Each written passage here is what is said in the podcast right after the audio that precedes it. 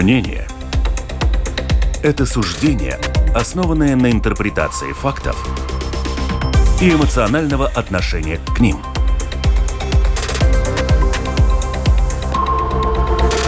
Открытый разговор с Ольгой Князевой на Латвийском радио 4. Приветствую, дорогих радиослушателей. С вами Ольга Князева. Открытый разговор. Ну что ж, понедельник наступил. Поздравляю вас с этим. В кавычках, конечно. Я надеюсь, что Лига, вы хорошо погуляли. Ну вот, я, честно говоря, провела субботу в информационном таком пространстве. Тщательно следила за событиями в России. Напомню, попытка военного переворота, который, впрочем, закончился как будто бы мирно. Ну, по крайней мере, так выглядит. Ну, что, его, что, что нас ждет дальше, вот об этом непонятно. Многие эксперты выдвигают свои версии. И мы будем сегодня с гостями обязательно об этом говорить.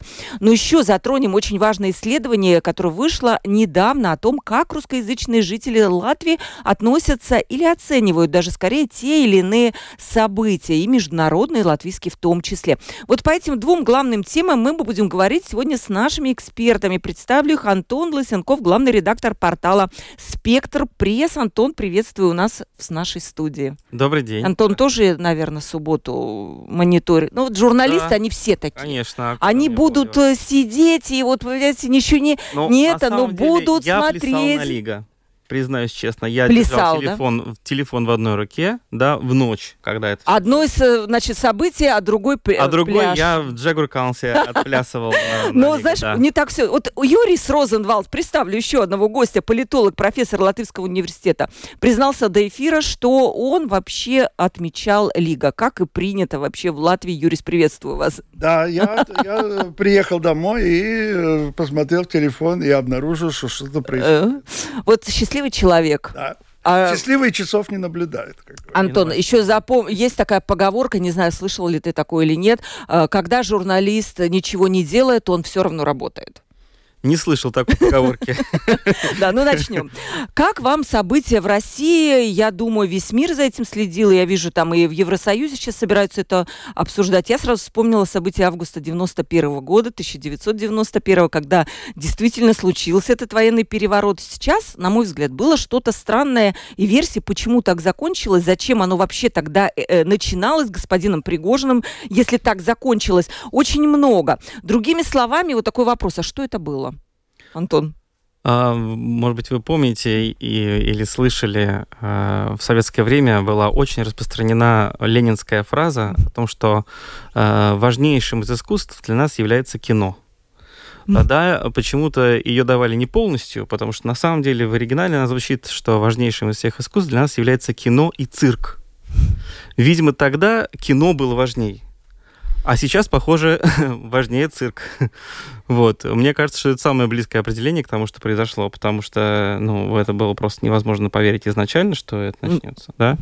Вот. Э, утром следующего дня, э, когда мы услышали и увидели ну, как бы, что все серьезно, что захвачен город, что захвачен э, штаб армии, ведущий войну тут недалеко, как бы и при этом э, сбито, сбито да, да, да. вертолетов, один самолет. Около 15 э, российских военнослужащих погибли, летчики в основном. Ну, как бы хочешь, не хочешь, а, ну, пришлось это воспринимать серьезно, да, серьезнее и серьезнее с каждым, с каждым часом, когда эти колонны пригожинские продвигались э, по шоссе все ближе и ближе к Москве, ну, как бы обстановка нагнеталась. Ну и это потрясающее разрешение о том, что как бы оказывается Лукашенко э, у нас э, решает вопросы. Большой переговорщик такой, да? Вот, вот от кого так, так, э, так может быть он и с НАТО бы договорился, и Лукашенко. Чего? Почему с санкциями он не может помочь, если он может спасти, э, так сказать, страну от военного переворота?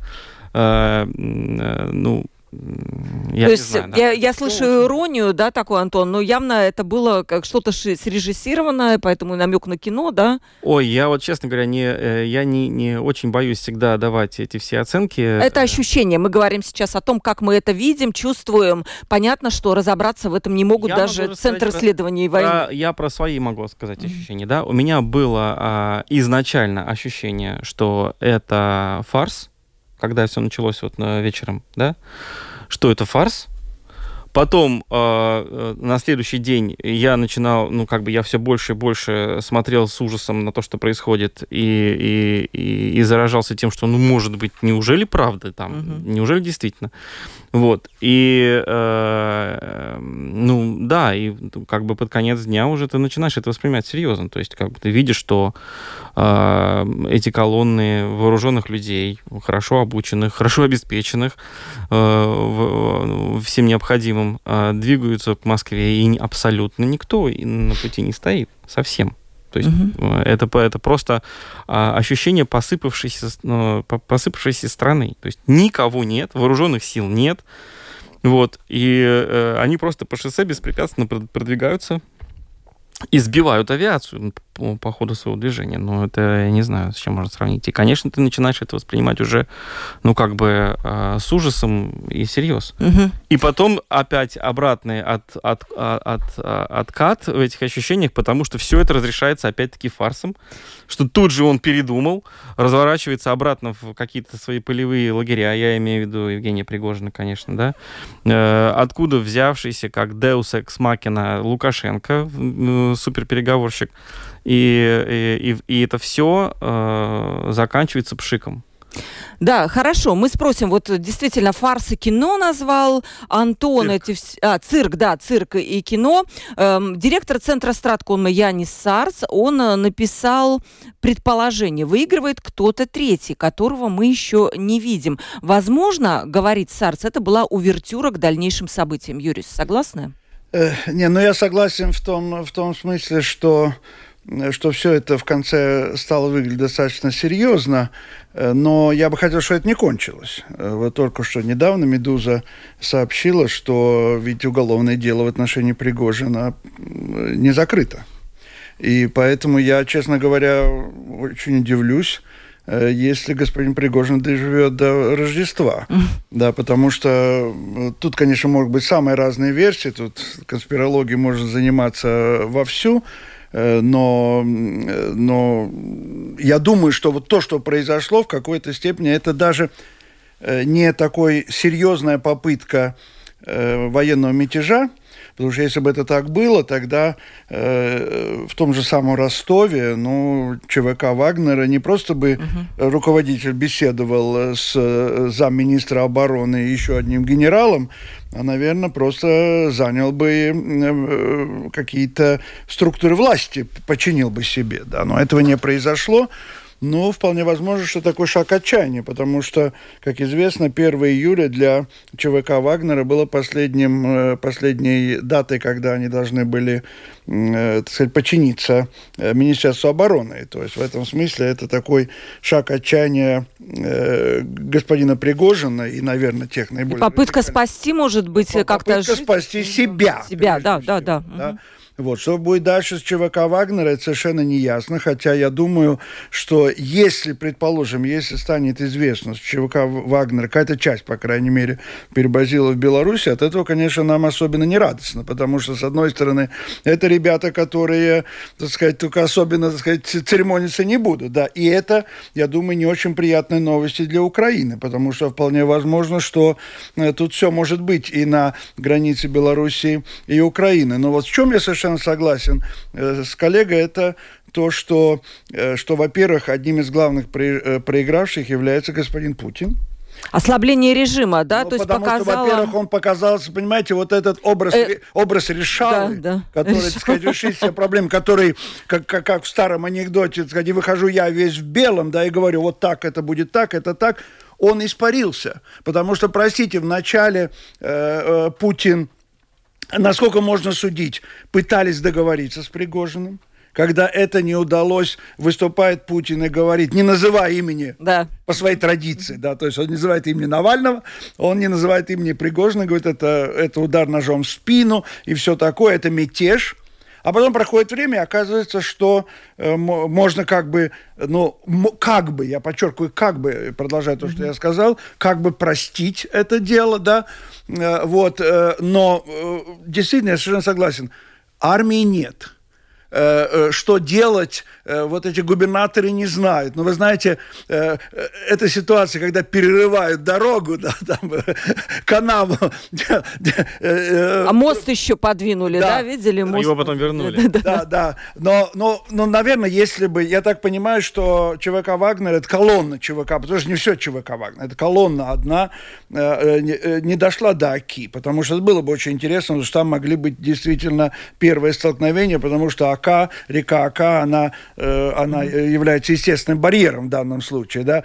Но ясно, что, э, что вот это, эти события показали такую гнилость э, режима, потому что это действительно вот ощущение голого короля, потому что когда-то вот Пригожин как мальчик, да, который, ну, не хотя, не желая этого, показал, а король-то, собственно, голый, то есть нет режима, который работает, все основано на таких межклановых отношениях, а структуры государственной явно не хватает, потому что это действительно у обычного российского гражданина, э, который, в общем-то, так это по отношению... Последняя реакция, вот что сегодня утром показывало настоящее время. Ну, там спрашивают у москвичей, ну да, ну что-то происходит, ну, президент разберется и так далее. Я думаю, вот у них начинают возникать сомнения. А где-то, собственно, вот эта, эта власть, которая в нужный момент, где Золотов, например, где национальная, э, э, национальная ясно, что национальная гвардия не могла бы реально сопротивляться э, э, кадровым военным, как, каковыми являются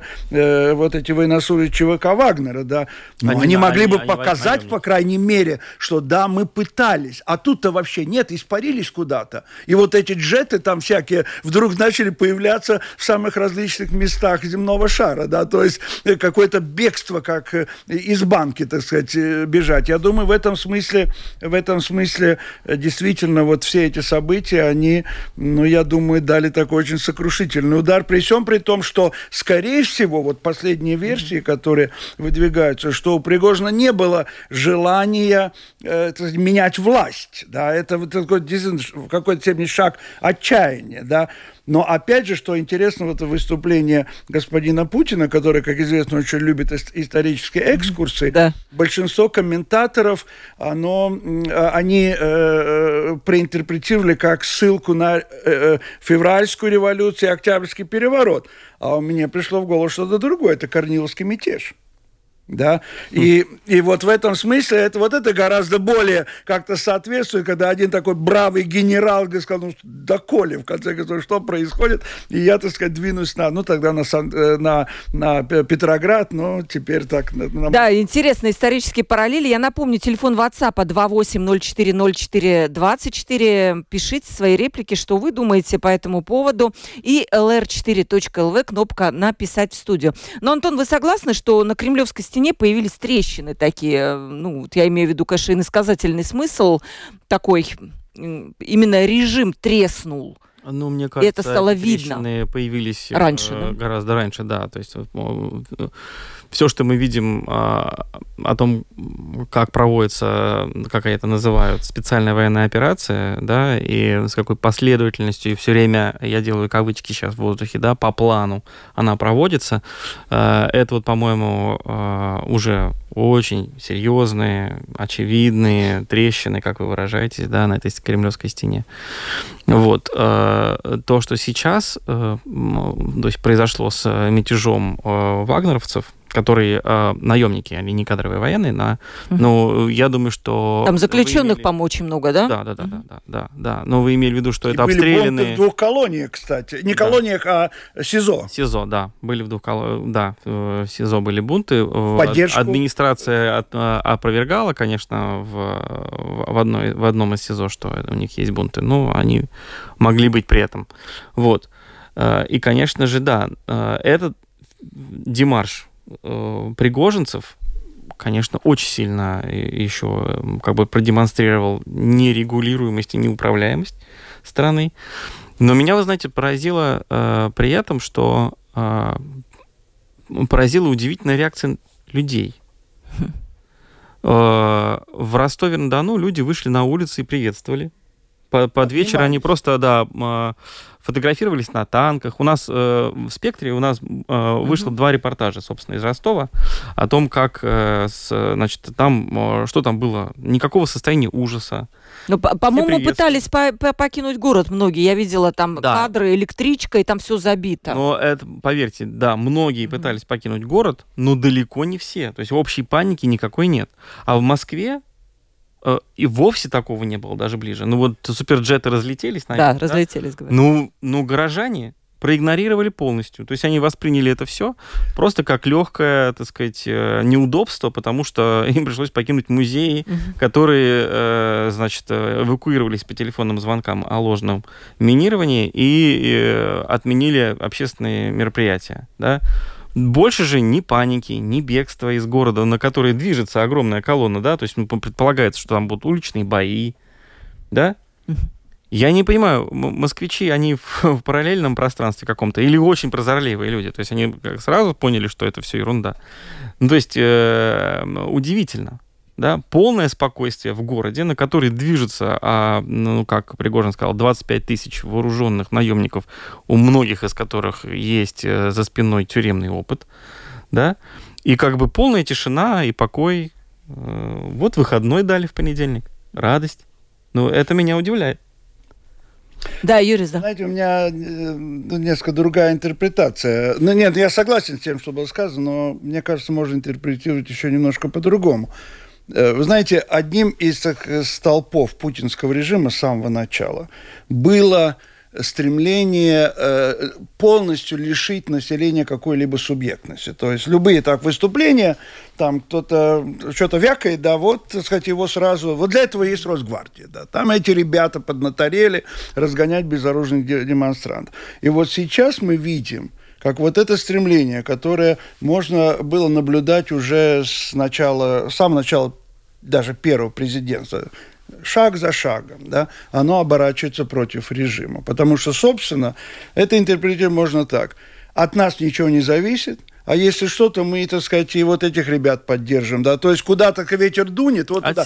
И в этом смысле, и в этом смысле, я думаю, э, совершенно становится ясно, что в данной ситуации главная угроза режиму – это не такие массовые выступления населения, потому что население оно в своей массе... И не оппозиция, пассивно. получается. Те, те кто да. были кто-то в оппозиции, те уже, так сказать, за пределами страны. В основном... Или в тюрьмах. Или в тюрьмах, да, или где-то так. А главная, э, главная угроза режиму исходит из вот этих внутриэлитных разборок. И вот когда действительно будет не шаг отчаяния, а будет постоянно так сказать, назревающее какое-то недовольство, и когда придут суровые ребята и, и скажут, Владимир Владимирович, так сказать, хватит, кончилось ваше время, как в свое время э, в Зимнем дворце эта фраза да, такая прозвучала, да, вот тогда это будет, э, ну не знаем, мы, нам трудно сказать, будет ли это конец режима, или что-то придет, и куда это повернет, это сейчас очень трудно э, сказать, но тем не менее, я думаю, для самого Путина перспективы ну, стали гораздо более мрачными, учитывая то, что вот он развязал эту войну, ну и как его на Западе уже, по-моему, совершенно справедливо э, э, э, сказать, оценили э, комментаторы, что он не просто гениальный стратег, он самый опасный дурак в истории последнего времени, потому что действительно мы можем сказать, что с точки зрения сохранения сохранения режима, если говорить стратегически, mm-hmm. да, непонятно, и, или у тебя не работают все эти службы соответствующие. Что ты лезешь в Украину, и причем посылаешь... Вот это, помните этот эпизод, когда э, Национальная гвардия въезжала в Киев на, на своих автозаках, да, и, ну, там и пожгли, естественно, mm-hmm. как это... Э, ну, жалко людей, конечно, чего вы суетесь туда, непонятно. Mm-hmm. Чего вы везете с собой парадные мундиры, потому что кто-то, там господин Медведчук и ФСБ сказала, ну как, с цветами встречать будут, э, хлебом с солью, да, но этого не оказалось. Вот мы видим сейчас, к чему все это приводит. Да, это интересно. И вот смотрите, Антон, Получается, к чему подвел э, у нас э, Юрис? К тому, что сейчас в России действительно оппозиция, она в принципе не, не играет какого-то значения, она отсиживается где-то где за границей, и э, изменить ситуацию может только силовое, вот такие силовые воздействия, военный фактически переворот, то есть это задача, если такая задача когда-то встанет, задача силовых структур.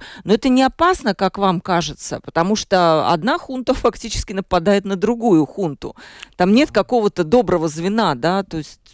Ну да, а, нет доброго звена, это вы правильно подметили, а, его нет, вот, но я бы не сбрасывал так. Я, во-первых, я согласен, конечно, с, Ю, с Юрисом, да, в, в целом, но Э, я хочу напомнить э, о том, как э, заканчивался Советский Союз.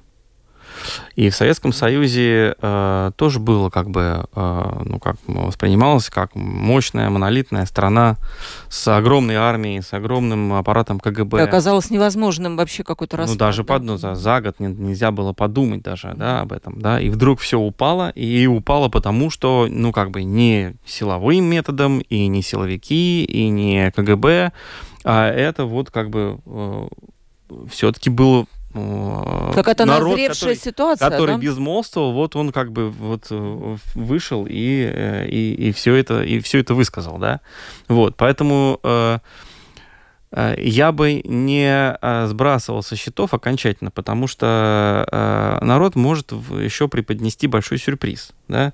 Сейчас действительно он как бы в замешательстве в таком находится, ну, судя по всему, да, есть выученная такая беспомощность, видимо, да, что это все без нас, да, нас не касается. От нас ничего не зависит.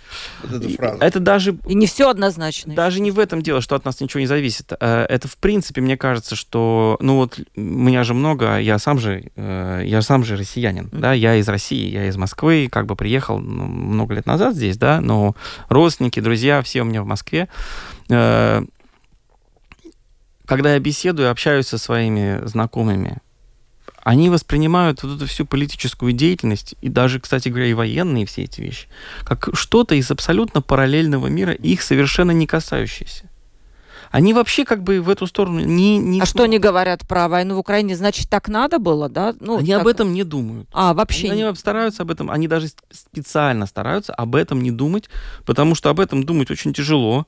Если ты об этом думаешь не то, что нужно, то тебе надо совершать неприятные поступки, которые могут для тебя быть опасными, да? То есть mm-hmm. со своей совестью надо как-то это уладить. Поэтому лучше это все вытеснить, да, и вообще об этом не думать. Есть как бы каждодневные дела, дети учатся, работать надо, экономика не, не в лучшем состоянии, то есть есть повседневные проблемы. Люди об этом вот как бы не думают вообще. Э, э, очень интересный пример – это жители тех городов, которые вот на, на границе с Украиной находятся и в которым прилетает. Они удивляются. Они, они, они выходят на улицы, мы видим много э, в, в СМИ роликов, они выходят и говорят, за что? А почему нам-то? Ну, как То есть они не что? думают, что война может прийти... Они э, говорят, ну не мы же на вас напали, как бы. Ну вот мы живем вот здесь вот в Курске там или в, или в Ростове, или в Ростовской области в деревне. Нам-то за что, как бы? Ну вот как бы это вот оттуда, из Кремля, вот военные. А мы-то тут при чем? Понимаете, тут как бы получается, что э, население страны, оно ни при чем. Оно не берет ни ответственность за деятельность правительства своего на себя, да, и э, как бы и не вмешивается в него никак. И вот это, конечно, удивительная ситуация, да, потому что, а, э, ну, как бы полная параллель вот э, того, что делает государство, и того, чем живет страна. Понятное дело, что стране и людям никакая война в Украине не нужна, никакие территории там не нужны, и они не знаю ни одного э, как бы, ну, такого заявления о том, что вот нам очень плохо без Херсонской области. Нам нужно срочно абсолютно ее. Мне она нужна. Власть оторвана от народа. У нас, да, приходит мнение. Но вы знаете, у нас есть все-таки еще вторая тема, и мне очень хотелось бы уделить внимание вашему исследованию. Там тоже интересные моменты. Но Юриса в завершении этой темы спрошу. Как вам кажется, вот сейчас даже уже, когда тут один день что-то пошумело, начались разговоры о том, что нам надо укреплять границу, вместе закроем, давайте границу россиян, которые побегут, не пустим. Финляндия, Польша укрепляется. А вот случись, что такое более-менее такое, ну вот более серьезное, чем то, что случилось. В какой ситуации окажется Латвия? Ну, я думаю, она окажется в ситуации, по сравнению с которой ну, вот те события, которые были на нашей границе с Белоруссией, ну, это будет что-то подобное, я думаю. И, э, ну, вот сейчас это явное стремление, ну, создать такую такую, я бы сказал, крепость, да, вот, так сказать, как, угу. унтер пришибе все время тащить и не пущать, да, вот, э, и это может быть, это можно оценивать по-разному, но это можно понять. Это можно понять, и в данном случае, я думаю, э, ну, как говорится, если смотреть, опять же, с российской стороны, тут, простите, не, не на что э, обижаться, потому что, да, это неприятно, э, это, это вот стремление, так сказать, так сказать, вот так сказать, в, позе боксера, да, но учитывая и, так сказать, и опыт предыдущий, учитывая то, что вот произошло с Украиной, и, наверное, ну, э, это вполне закономерно, да. И я думаю, что сейчас, э, э, вот тоже, если говорить об этом исследовании, к которому мы перейдем, то вот даже как это меняется отношение к НАТО которое да. было когда-то еще да, 20 это мы лет затронем, назад было да такое, так сказать, не надо нам НАТО, да, а теперь начинают, так сказать, так сказать э, э, как-то э, думать о том, а слушайте, не совсем так уже плохо, потому что люди примеряют на себя те сценарии, которые э, проис, происходят вот недалеко. Ведь я своим студентам говорю, э, сядем в машину, если бы не было всех этих границ, мы бы через часов 14-13 э, были бы около где-то уже в Украине, да. Так что это совсем недалеко, это рядом. Это совсем рядом, да, тут упомянули о заборах, но я даже не понимаю в условиях современной войны, что дают заборы. Только, наверное, от каких-то иммигрантов, которые... Нет, ну, нет, я как раз думал как раз не о том, что это будет Это Ренкевич сказал. От, э, э, да, да, да, да, а, это от, Ренкевич э, сказал, что вот давайте построим забор еще больше, но, конечно, в случае чего-то там серьезного забор, я не знаю, кому поможет. Ольга пишет, э, к примеру, отношение москвичей среди моих знакомых поделилось на три группы группы. Одни говорят страшно, вторые ничего у них не получится, и третье выявились все, кто побежал. По большей части была уверенность, что Вагнер остановит, и как бы не уверяли в обратном, увы, сплочение вокруг а, Путина только увеличилось, считает э, наша слушательница. Э, другой слушатель пишет, э, пресыщение властью порождает бездеятельность политической элиты, и государственная любая система разваливается под управлением новых соискателей представителей власти. Ну уж не знаю, насколько Пригожин э, хотел быть этим соискателем власти. Ну ладно, давайте... Но он не заявлял же этого, да? Нет, да, вроде вот бы, но он хотел отставки есть, э, конкретных... весь этот мятеж, он проходил в э, состоянии э, как бы полного непонимания, зачем все это. То есть какая цель? Ну вот, э, да, я тоже слышала часто эту, этот, э, эту, это мнение о том, что они, это был инс, жест самосохранения, потому что иначе э, Вагнера уже, наверное, не было бы. И вот таким способом они продемонстрировали силу. Ну да, это можно гадать долго, но у нас есть вторая тема, вернемся через секунду. Открытый разговор на Латвийском радио 4. Открытый разговор, мы обсудили уже вот этот мятеж, Пригожинский так его назвали, и сейчас мы переходим ко второй теме, которая, в принципе, изначально была заявлена, но мы немножко внесли коррективы. У нас в студии Антон Лысенков, главный редактор портала «Спектр пресс» и политолог, профессор Латвийского университета Юрис Розенвалс. И чуть позже к нам по телефону присоединится и Ева Строда, социолог-исследователь Центра СКДС. Ну вот давайте я коротко введу наших слушателей в курс дела. Журнал «Спектр» совместно с независимым социологом социологом Ольгой Процевской Латвийским центром исследования общественных мнений СКДС провел исследование. Название такое «Толерантность жителей Латвии к риску их отношение к текущим событиям». Э, выборка была абсолютно репрезентативная, не буду цифры тратить время на это. И перед тем, как перейти вот уже конкретно цифрам, отношению, скажем, наших жителей русскоязычных и латышскоговорящих к НАТО, я все-таки спрошу у Антона, поскольку это у вас, да, вы были были как будто автором, да? Автор, инициатором, инициатором да. Как, были какие-то результаты, которые вы вот прочитали, и вас это удивило? Какие? О, в этом исследовании э, я могу сказать, что много было результатов, э, которые нас очень сильно удивили. Да, это правда. Э, были и те, которые не очень удивили, но удивляющих результатов было очень много. Вот какие? Прежде всего, я хочу сказать, что это, это исследование, э, э, ну, как бы автором является Ольга Процевская, mm-hmm. за что ей большое спасибо, да. Проведи, проведено оно силами СКДС, вот, и действительно нужно сказать, что здесь э, И, э, вот вы не захотели говорить о цифрах? А... Нет, я, я очень хочу, но только следующим вопросом. Они, Они просто, у меня даже есть да, выписаны. Просто очень сильно, э, это очень э, мощное исследование, да, то есть всего респондентов больше двух с половиной тысяч, да, и только одних русскоязычных больше тысячи э, респондентов. И это впечатляющие, на самом деле, mm-hmm. объемы э, тогда, вот, э, потому что, ну, э, обычно в Латвии произ, проводят опросы скромнее, там, на, на 700, 800 респондентах mm-hmm. обычно останавливаются, да. Вот. Меня интересуют это... скорее какие-то главные выводы, а дальше мы перейдем уже к этому. Ну так вот, и это вот э, исследования нам помогли, э, собственно, организовать и провести посольство э, Нидерландов в Латвии и посольство Канады, за что тоже нужно их поблагодарить. Вот. А самые, наверное, удивляющие цифры это то, что как выяснилось, латвийское общество в целом оказалось довольно пассивным. Тут не, э, наверное, нет э, большого открытия в этом, но открытие заключается в том, что мы можем теперь это в цифрах э, увидеть. Да? И для этого был использован критерий, который обычно в бизнес-исследованиях используется. Это толерантность к риску. Если говорить просто, это способность человека, готовность человека рискнуть. А эта способность как бы обеспечивает, ну, как бы э, его и социальную мобильность, и готовность мигрировать, и готовность открывать свой бизнес. И одновременно оно как бы может выразиться в том, что вот какие-то коррупционные схемы или преступные, или там э, протестные э, могут быть. То, что готовность человека к риску, собственно говоря, выражается, я так понимаю, в Э, в том, чтобы совершать самостоятельные поступки, не повторять э, э, паттерны, которые вот являются приемлемыми вокруг, а совершать самостоятельные поступки и... То есть не идти за толпой как будто, да? Не идти за толпой, а, а быть самому, самому в себе.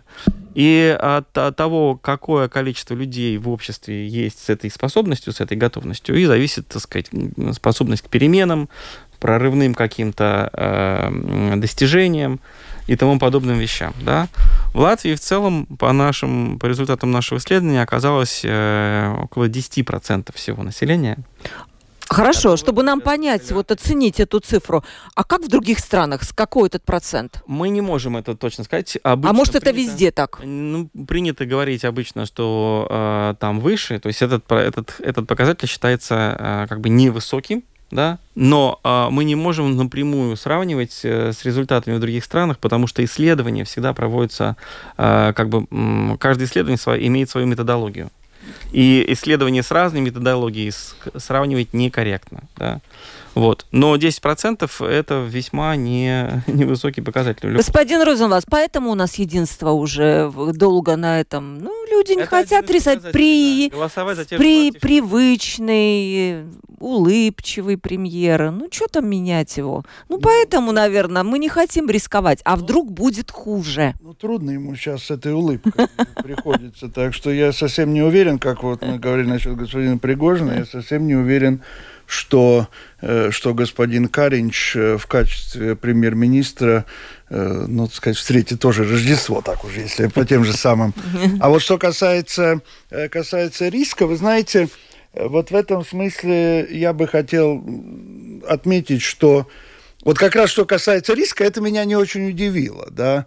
Э, не потому, что я, я не социолог, так что э, мое мнение это... Я тоже нет. Да, да. чисто мое мнение, и тут, конечно, интерпретация дальше. Но я бы хотел сказать, что вот в свое время мы проводили такие исследования, которые назывались там аудит демократии. Вот сейчас, если мы, так сказать, найдем деньги, да, то тогда как раз пришло время. Было в четвертом, 14-15 и вот 20-24 может это быть. Так вот, в послед... как раз, э, когда мы э, э, работали над этим исследованием 14-15 года, вот тогда тоже был специальный вопрос о политической культуре. И вот что интересно, что уже тогда жители Латвии показали, что с одной стороны жители Латвии, они, ну, они вот оценивают то, что они живут демок... в демократии. Там плюсы, минусы, нет идеальной демократии, так сказать, много. Можно часами говорить о недостатках, но тем не менее в демократическом обществе. А с другой стороны, они совершенно не уверены, что они могут что-то поменять. Вот это, э, то есть они, так сказать, э, благо демократии, они, так сказать, э, используют, да, а с другой стороны... Ну, это, это очень интересный вывод, да. от нас не очень зависит. Это, я сейчас просто не буду, если я говорю да. о другом исследовании. Так что в этом смысле это меня даже не удивило, и действительно, я uh-huh. не чувствую специалист, что сказать, что много, что мало, потому что, вы знаете, я начал примерять вот эти вопросы на себя. Вот как бы я ответил, например, да, Э, вот э, на вопрос, а готовы ли вы там, так сказать, лотерею играть, да? И, да, то есть тут я поясню, 50 евро да. людям, которые участвовали в вопросе, им предложили ответить. Вы вот сейчас бы взяли гарантированно 50 евро, да. не надо никакого риска, вот прям синица в руке. А жураль в, небе выражался в том, что вам надо было вместо 50 евро выбрать тысячу евро, но это не точно. Одна это лотерея, да. это одна десятая. И, конечно, только 10% решили рискнуть. Ну, ну так, ну, господин вот Розенвалдс, 50 или 1000? Да, ну что? И подумал, что, с одной стороны, я могу сказать, так сказать, ну, без, без ложной скромности, что в свое время -то тоже руку приложил ну, к тому, чтобы здесь что-то поменялось. Ну, в меру своих Ну, так тысячу скромных... взяли бы. Подождите, подождите, способностей но и возможностей. Но вот если бы меня спросили, что бы я выбрал, вы знаете, я бы, наверное, не знаю, я бы взял бы эту лотерею обязательно, потому что, э, потому что, ну, ну, есть целый ряд людей, которые хотят изменений, но которые стремятся к тому, чтобы это было Стабильность постепенно, достаточно стабильно. Так что я бы э, вот из этого выводов по поводу того, что что-то может меняться, что-то нет, да, я бы так категорично а не делал. Но это надо спрашивать у социологов. А, а давайте, а, а подождите, Антон, а вы бы как, тысячу или пятьдесят? Я бы тысячу взял точно. А, это у нас взял, вы сейчас я, все я, смелые, я... а на самом деле как деньги нет, вот я, моя... Я говорю совершенно откровенно. Я бы, скорее всего, сказал бы, дайте 50, и я буду работать, да. И вот дальше, чтобы была какая-то стабильность в будущем, но стабильность не в том смысле, чтобы э, какое окостенение, да, а в том смысле, что вот мы идем вперед и сами, так сказать, это... Потому что, знаете, что такое лотерея? Вот будет, так сказать, куш схватил, да, рад, а, а в другой раз не получилось, но карта не вышла. У нас по телефону есть Ева Строда, социолог, как раз исследователь центра СКДС. Ева, приветствую вас. Добрый день. Ну, Ева, вы уже слышите, о чем мы говорим. Э, да. Скажите, вот это исследование, конкретно вас, если мы уже переходим к цифрам, какие результаты вам показались действительно очень значимы для того, чтобы о них сейчас, их сейчас отметить?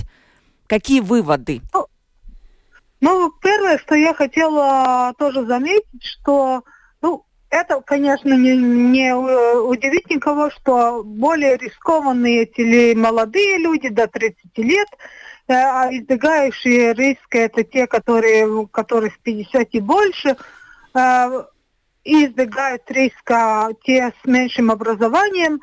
И, ну, наверное, тоже это имеет какое-то влияние и заработки, потому что, чтобы так смело выбрать, а мне эти 50 евро, ну, ни к чему, я, я лучше буду рисковать. Но если ты бедный, ты больше оцениваешь эту синицу. То, что было и интересно, но это благо, благодаря Антону, э, что мы э, решили посмотреть э, на процессы в обществе э, вот. через эту призму рискованности. Э, к, к тому же и на э, выборы. Э, не знаю, вы уже об этом говорили? Нет, нет, вы знаете, вот я попрошу вас прокомментировать меня лично. Не столько вопрос отношения к НАТО, поразил. Вот этот раскол в обществе, о нем уже Юрий сказал, что да, русскоязычные, они всегда были так немножко предвзято от, относились к НАТО. Меня скорее поразили взгляды на войну в Украине. Вот спрашивали люди, насколько люди согласны с некоторыми нарративами. Россия совершила акт агрессии или же она защищала в Украине свои легитимные интересы. В пользу агрессии высказались 85% латышей, 34% русских. Только 34% русских сказали, что у России был акт агрессии. Сторонников защиты второй версии, что вот, ну, можно понять Россию, она пришла к Укра... в Украину защитить свои интересы, 6% латышей, русскоязычных 38%. Я не знаю, меня лично вот это настораживает, вас нет? Ну, во-первых, это еще надо смотреть э, в контексте того, что говорят, что вот русские не говорят правду. Они как-то mm. прибедняют. Ну, я не буду да, говорить да. вам об этой всякой там Украине, что такое, да. Но да, это довольно много. 28 процентов, я напомню. Если... Да, да, да, это, по-моему, это довольно много, но и, и самое такое то, что мы должны обратить, э, обратить внимание, то, что ну, есть это поляризация. Вот латыши такие, русскоговорящие такие. И то, что это не, ну, не уменьшается через год войны, это меня удивило, да. Это удивя... удивляет, это, наверное, ну, я бы сказала, даже настораживает. Я не знаю, Антон, вот этот момент, ну, отношение НАТО в том числе, не показалось вам э, опасным, в общем-то? Ну, здесь очень интересный э, момент на самом деле, э, и вот это было подмечено на дискуссии э, экспертной, которую мы провели вот буквально несколько дней назад. Вот, и там мы говорили о том, что латышская часть общества выглядит монолитно достаточно по этому вопросу, по поводу отношения к агрессии или не агрессии в, в Украине со стороны России. В то время как русскоязычная часть общества очевидно разделена. На три части причем. На три части, да. Э, э, и одна треть э, как бы высказывается за агрессию. Это достаточно, я так понимаю, в общем нашем информационном контексте достаточно смелый поступок для них. Для тех, кто высказывается против, тоже они определяются. И еще есть в середине треть людей, которые молчат. Да? Они отказались отвечать на этот вопрос. Вот э, бесспорно, бесспорно, что это общество разделено да, и мы не знаем, что думает из них треть, которая молчит. Может быть, это даже страшно, что мы не знаем об этом, да? Они где-то там, может быть, на кухнях их что-то там думают, и мы не видим их настроение. Юрис. Э, вы знаете, э, в данном случае э, есть одна сложность. Сложность заключается в том, что с чем мы можем сравнивать? Мы можем сравнивать с теми, с тем исследованием, а, которое было проведено сразу после, после начала агрессии, и там появилась вот эта цифра 40 с лишним процентов, которые не знают. Да? Э, вот мне трудно сказать, задавали ли им то, тот же самый вопрос, или как, или как это. То есть тут немножко они разные, эти вопросы.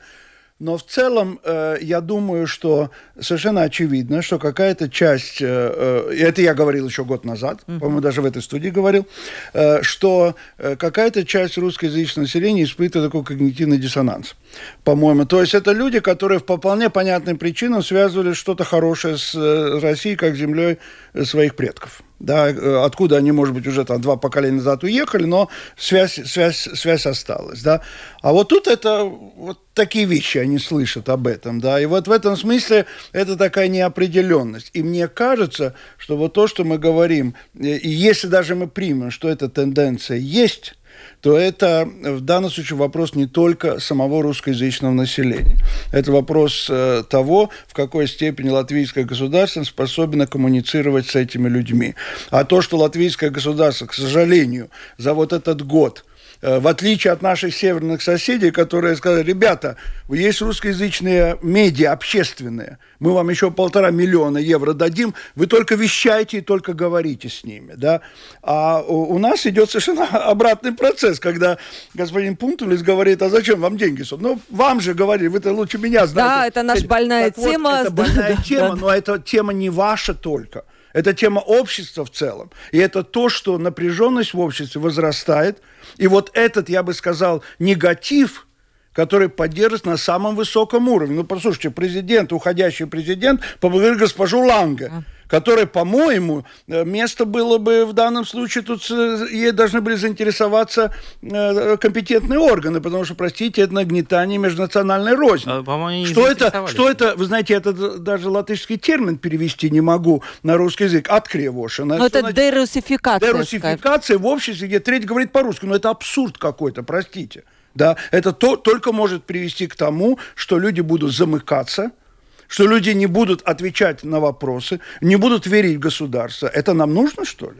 Вот вы спросим, а, Ева, вы согласны с э, господином Розенвалцем? По этому поводу с выводами вот именно, почему такая, такое разное, скажем, отношение. Здесь еще очень интересно, тоже эм, Антон Бедные реже других называет происходящее актом агрессии средний класс выше. То есть это коррелирует еще с уровнем доходов. Чем человек беднее, тем он более вот так настроен агрессивно, наверное, сам. А это, кстати... Но еще одно дело, то, что... А, Антон... Да, да, говорите, говорите, Ева, да. Угу. Да. Я замолчал. Но то, что одно дело, это отношение к э, государству, пункту лесу и ланге, но другое дело, то, что Антон, по-моему, уже упомянул, то, что очень это различные отношения и на личном уровне. Если среди латышей, ну, как Антон уже говорил, да, монолитные, 84% про, укра... Э, про украинцев. А украинцы защищают украинского руководства, то среди э, русскоговорящих только 25% таких, э, там 22% тех, таких, которые точно за чаще поддерживают позиции русского, российского руководства, и, э, ну, еще там 25% среди русскоязычных и таких, и таких э, одинаково поддерживают. И 27 э, ну, говорят, что им трудно сказать.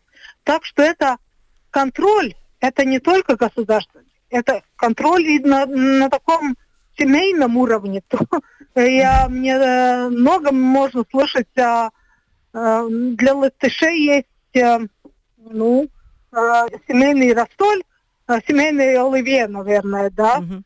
О чем мы будем говорить? Как мы будем говорить?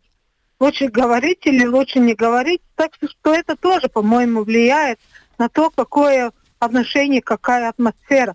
И, конечно, то, что это напряжение растет, и это никак не помогает. Да, у нас э, раскол, наверное, только увеличился. К сожалению, его не меряют. И об обещали вроде бы Центр интеграции сделать некое измерение, вот такое... Эм, Саби Дриска Салы Дэшина, но я не знаю, насколько они готовы к этому сделать. Антон, как вы видите? Вот смотрите, у нас, к сожалению, мало времени, но я, э, как инициатор исследования, оставляю вам право какой-то сделать вывод. Какой вывод вы бы могли сделать, если вот в целом оценить это исследование? Вот Юрис уже сказал, ну вот нету, наверное, диалога тот, который... Да, отсутствие диалога – это, конечно, большая проблема, и она много лет уже существует, мы бесконечно об этом говорим. Но я бы хотел обратить внимание на то, что в этом исследовании мы не только, э, и, может быть, это делает его уникальным отчасти, что мы не только говорим о том, э, как обстоят дела на данный момент, да, но мы под, подходим э, к ответу на вопрос «почему?». Это редко вообще бывает в, в таких квантативных исследованиях. Да? Э, и э, у нас материал э, на, на спектре, на, на нашем портале Спектр Пресс опубликован под названием «Ловушка бедности». Потому что выяснилось, что э, есть четкая корреляция между готовностью человека рискнуть и добиваться каких-то перемен для себя или для общества, с тем, как он оценивает э, свою э, обеспеченность своей семьи в детстве и сейчас. Ну, это и... совершенно логично, да? А, абсолютно логично. Но оказалось, что русскоязычные находятся в данном случае, латвийские русскоязычные, в самом, э, в самом э, неприглядном состоянии по, по этому критерию. Да? Э, вот из этих 10% готовых к риску э, э, всего в целом по стране, да, те, которые э, считают среди латышей, которые считают э, себя в детстве, что они жили в, в, в семье, которая была малообеспеченной, да, в бедной семье, их порядка 9%, да, или 10%, а среди русскоязычных их 8%. То есть люди, которые э, э, находятся, ну как бы у них осталось это впечатление э, о том, что в детстве они были бедны и у них не было возможности, и они не готовы к, к нему рискнуть. Вот на этом все и останавливается, да. Это все, эта ситуация э, воспроизводится дальше снова. Да. да. Еще вы знаете, я хотела бы упомянуть, тут есть интересная цифра, э, что молодое поколение в отличие от старшего поколения, не очень доверяет русскоязычным общественным средствам массовой информации 33%, и они, скорее всего, вот Юрий сделал вывод, немножко ассоциируются у нас с государственной властью. Это очень печально для меня лично, потому что никаких ассоциаций вообще быть не должно и у нашего радио, Я... и у других. Вы знаете, э, что касается Я бы вот хотела... этого последнего... Да, да, Ева, пожалуйста, очень коротко только, да. Нет, это просто потому, что они пользуются социальных, э, социальными э, сетями. Это не только русскоязычные, это просто молодое поколение выбирает ТикТок, Твиттер, Фейсбук. Они просто не, не смотрят телевидение, радио. Это не никак не да, то есть это, да. но, но, но вообще вот я бы предло, предложила вообще как-то обсудить тему общественных средств массовой информации. Я вижу еще немножко то, что когда происходят вот такие истории, как с ТВНет, да, помните штраф, это, наверное, подрывает веру немножко в общественные средства массовой информации, которые люди как думают, ну вот, наверное, им там, их там заставляют, у них есть какие-то списки неправильных слов, и поэтому они вот, вот так вот себя ведут. Но это, ну, конечно, очень... А не дает повод для этого. Да, к сожалению, так. Но я надеюсь, что все-таки вот сейчас хочу сказать от себя, что у нас достаточно демократичное радио, и мы говорим о разных вещах, и, и на иной раз очень неприятных, и все равно мы выслушиваем разные мнения. Спасибо вам огромное, дорогие друзья. Мы вот так разбили немножко нашу сегодняшнюю передачу. Об исследовании можно говорить было бы часа два, я думаю, Антон. Да, Антон Заходите Лысенко, на портал, да, на, на, набирайте, набирайте в поиске «Ловушка бедности» и читайте сами. Да, да прочитайте сами и сделайте делайте свои выводы. Антон Лысенков, главный редактор портала «Спектр Пресс» был у нас сегодня в гостях. Спасибо, Антон, большое вам. Спасибо вам. Юрис Розенвалдс, политолог, профессор Латвийского университета, наш частый гость. Юрис, спасибо. спасибо Ждем вам. вас уже сразу снова. Ева Строда, социолог, исследователь центра СКДС. Спасибо, Ева, огромное. Спасибо. До свидания. Провела передачу Ольга Князева, продюсер выпуска Анна Строй и оператор прямого эфира Андрей Волков. Завтра встретимся. У нас будет очень интересный гость в 12.10. Сохраню тайну. Подключайтесь в 12.10.